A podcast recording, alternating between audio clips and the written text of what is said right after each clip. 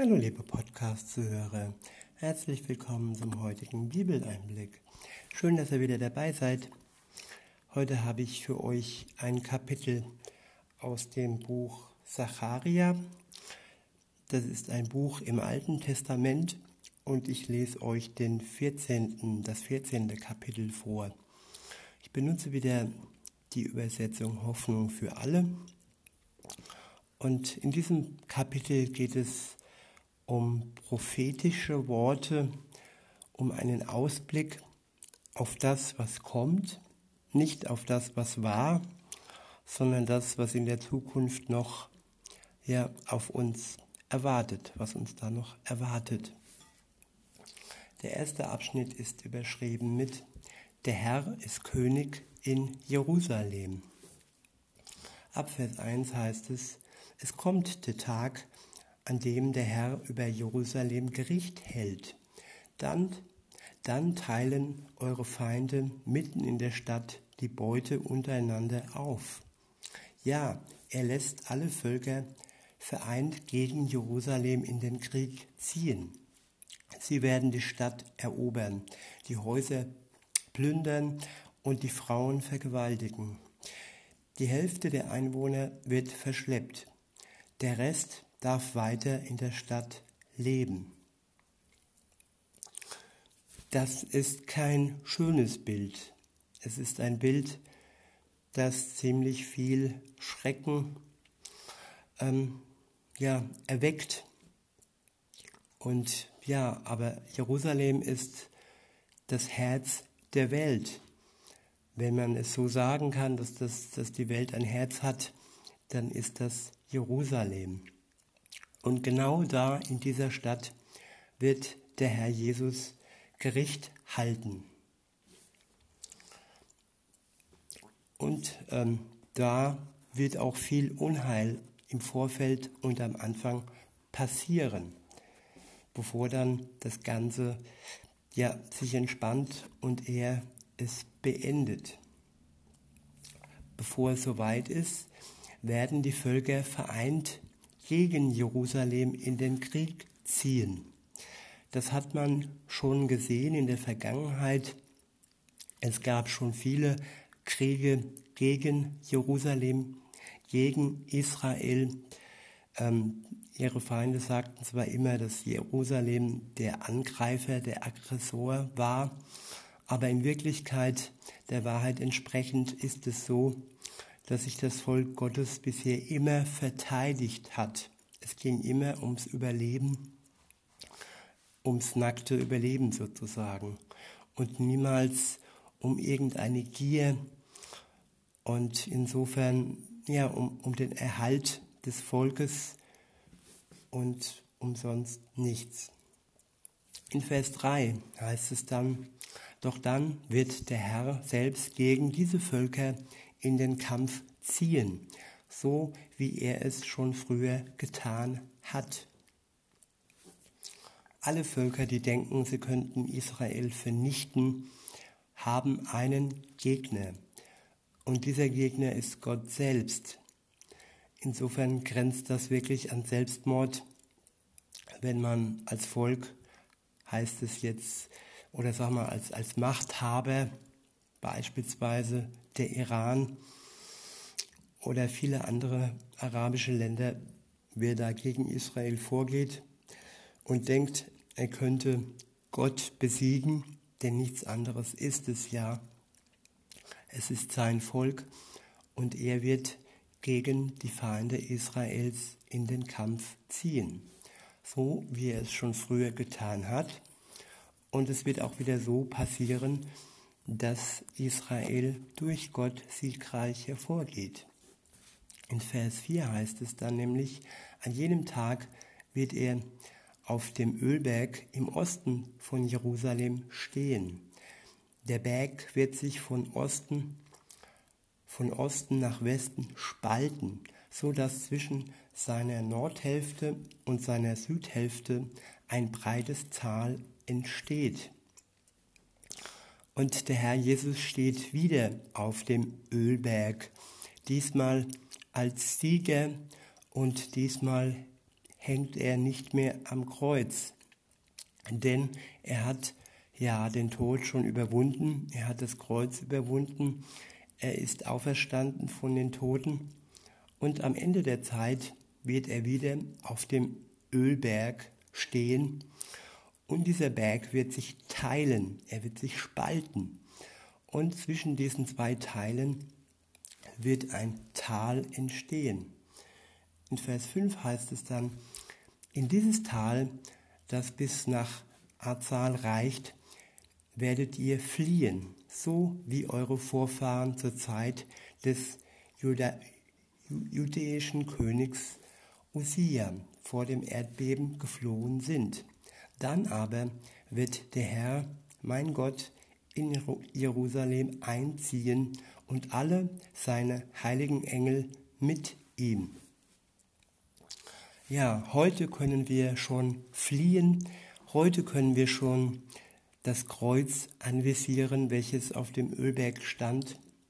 Und heute schon finden wir Zuflucht unter diesem Kreuz. Und später dann am Ende der Zeit wird da ein Tal entstehen, wohin man fliehen kann. Und es stand auch im Vers, dann aber wird der Herr, mein Gott, in Jerusalem einziehen und alle seine heiligen Engel mit ihm. In Vers 6 heißt es, an jenem Tag gibt es kein Sonnenlicht und die Gestirne am Himmel erlöschen. Es wird ein einzigartiger, es wird ein einzigartiger Tag sein, an dem es so dunkel bleibt wie in der Nacht. Doch am Abend erscheint neues Licht, der Herr allein weiß, wann dies geschieht. Dunkelheit ist für alle Menschen ein Zeichen. Keiner wünscht sich dauerhafte Dunkelheit. Und wenn die Dunkelheit bleibt und der neue Tag nicht äh, beginnt, dann ist dies schon erschreckend, auch für die Feinde Gottes. Aber es wird nur von kurzer Dauer sein und Gott wird ein neues Licht erscheinen lassen. Also nicht das alte Licht wird erscheinen, sondern ein neues Licht. Der Herr allein weiß, wann dies geschieht. In Vers 8 heißt es, in Jerusalem wird dann eine Quelle mit Leben spendendem, spendendem Wasser entspringen. Es fließt zur einen Hälfte ins Tote Meer, zur anderen ins Mittelmeer. Die Quelle führt das ganze Jahr über Wasser auch im Sommer versiegt sie nicht. Das ist fast so wie das neue Paradies. Es wird eine Quelle mit Leben spendendem, spendendem Wasser entspringen. Und es wird sich aufteilen ins Tote Meer und das Tote Meer wird mit Leben gespeist, mit diesem Leben spendendem Wasser und ins andere, zur anderen Seite ins Mittelmeer. Ja, ich denke so eher in unsere Richtung dann. Die Quelle führt das ganze Jahr über Wasser, auch im Sommer versiegt sie nicht. Wirklich ganz paradiesische Verhältnisse wird es dann geben. Es ist nur ja, wie Wellness, wie, wie Urlaub, wie Entspannung und keine keine Sonne wird die Quelle versiegen lassen. Sie wird auch den Sommer über nicht versiegen. In Vers 9 heißt es dann, wenn jener Tag da ist, wird der Herr König sein über die ganze Erde. Alle werden erkennen, dass er der einzige Gott ist und nur noch seinen Namen werden die Menschen anrufen. Ich wiederhole nochmal, wenn jener Tag da ist, wird der Herr König sein über die ganze Erde. Alle werden erkennen, dass er der einzige Gott ist. Und nur noch seinen Namen werden die Menschen anrufen.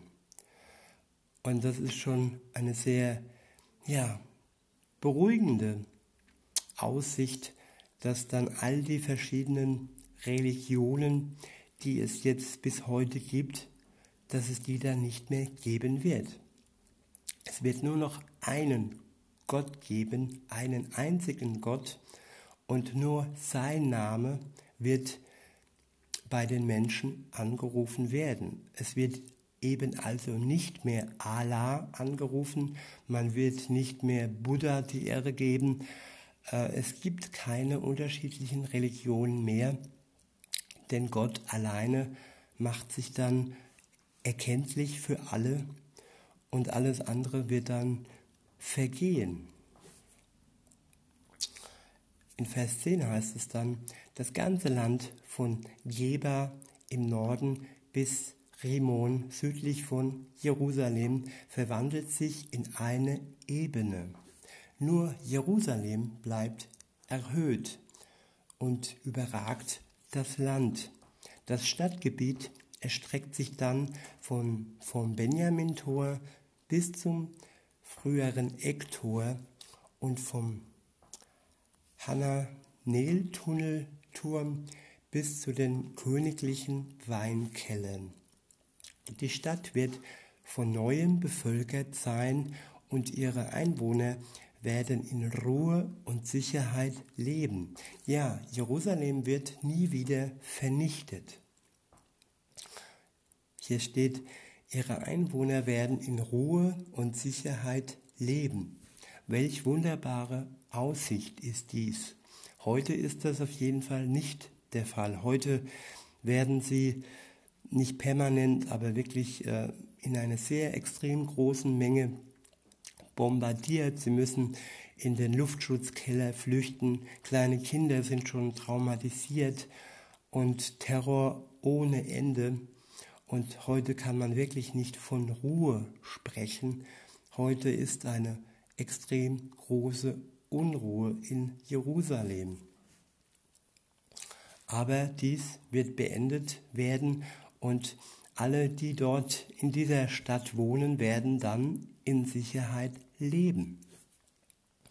In Vers 12 heißt es, aber alle Völker, die gegen Jerusalem in den Kampf gezogen sind, wird der Herr mit einer furchtbaren Krankheit schlagen.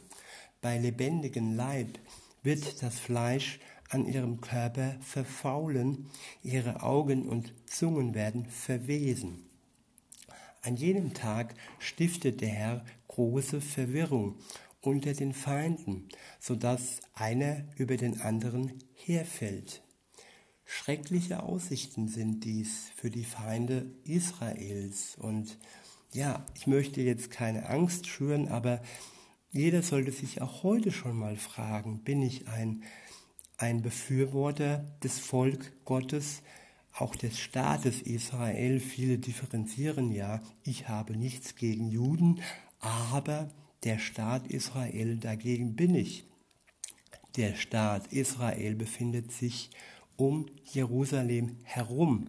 Und wer gegen den Staat Israel ist und die Palästinenser größer macht und die Palästinenser beschützt, deren Führer ganz offen Hass gegen Israel schüren, dies sogar in ihrer Charta äh, festgeschrieben haben, dass sie das jüdische Volk ins Meer zurückstoßen wollen. Ja, das ist feindlich und das ist gegen das jüdische Volk. Insofern muss sich jeder fragen, auf welcher Seite er steht. Und Gott wird dies nicht bis zum Ende tolerieren, sondern am Ende wird er schon auch klar zeigen, dass er den Feinden Israels nicht wohlgesonnen ist. In Vers 13 heißt es dann, an jenem Tag stiftet der Herr große Verwirrung unter den Feinden, so dass einer über den anderen herfällt. Männer aus ganz Juda werden helfen, Jerusalem zu verteidigen. Bei ihren Nachbarvölkern machen sich reiche Beute, Unmengen an Gold, Silber und kostbaren Kleidern. Doch im Lager der Feinde wütet die schreckliche Seuche. Auch Pferde, Maultiere, Kamele, Esel und alle anderen Tiere werden daran erkranken. Der nächste Abschnitt ist überschrieben, alle Völker ziehen nach Jerusalem. Dennoch werden von den Feinden, die gegen Jerusalem gekämpft haben, einige überleben. Sie werden jedes Jahr gemeinsam nach Jerusalem ziehen, um dort das Laubhüttenfest Hüttenfest mitzufeiern und den allmächtigen Gott als ihren Herrn und König anzubeten. Und hier steckt wiederum auch Hoffnung. Die Völker, die gegen Jerusalem gekämpft haben, erkennen äh, Jesus als ihren allmächtigen Gott, als ihren Herrn und König an. Und sie werden ihn auch anbeten. Also Umkehr ist möglich. Und man kann schon die Einsicht erlangen, dass man vom Feind des Volk Gottes ja, zum Freund und zum Fan wird. So ist es mir auch ergangen. Also ich war jetzt nicht unbedingt ein Feind, aber wer halt Tagesschau und so weiter schaut, der wird kontinuierlich äh, darin hineingeführt, zu wissen, ja, die, äh, das sind Besetzer und sie sind die Bösen, sie sind die Aggressoren und sie unterdrücken die Palästinenser. Und das ist ein Feindbild, das von Kind auf auch in mir geschürt wurde. Aber man kann dies hinter sich lassen und man kann wirklich die Liebe zu diesem Volk genauso wie auch ähm, Gott es zu seinem Volk hat, annehmen und erkennen und in sich tragen und die Freude spüren, die Gott zu seinem Volk ebenfalls hat. In Vers 17 heißt es, wenn aber irgendein Volk nicht nach Jerusalem kommt und den Herrn verehrt, wird auf sein Land kein Regen fallen. Das heißt, wenn wir den Herrn in Jerusalem nicht verehren, dann wird kein Segen, kein Regen auf uns fallen. Dies gilt für die Ägypter genauso wie für alle übrigen Völker, heißt es dann in Vers 18. Sie alle wird Gottes Strafgericht treffen, wenn sie das Laubhüttenfest in Jerusalem nicht mit feiern. An jedem Tag wird auf den Schellen am Zaumzeug der Pferde eingeritzt sein, dem Herrn geweiht. Die Kochtöpfe im Tempel werden dann genauso heilig sein wie die Opferschalen, die am Altar verwendet werden. Ja, jeder Kochtopf in Jerusalem wird in ganz Juda in Jerusalem und ganz Juda ist dann dem Herrn, dem allmächtigen Gott, geweiht. Die Menschen, die zum Tempel kommen, können in diesen Töpfen das Opferfleisch zubereiten. An jedem Tag wird es keine Händler mehr geben am Tempel des Herrn, des allmächtigen Gottes. Wir sehen hier also eine wunderbare, einen wunderbaren Vorausblick in die Zukunft. Wir sehen ähm, Aussichten auf Ruhe und Aussichten auf Sicherheit. Dass all die Kämpfe ein Ende haben und auch die Seuchen, zumindest für die, die sich für den Herrn entscheiden und die seinem Volk wirklich gut gesinnt sind, all die Seuchen werden ein Ende haben. Und so auch die Angst wird zu einem Ende kommen. Die Hoffnung steht voraus und lasst uns freuen auf die Zeit, die kommen wird, eine Zeit der Ruhe und der Sicherheit. In diesem Sinne wünsche ich euch einen schönen Tag und sag bis denne.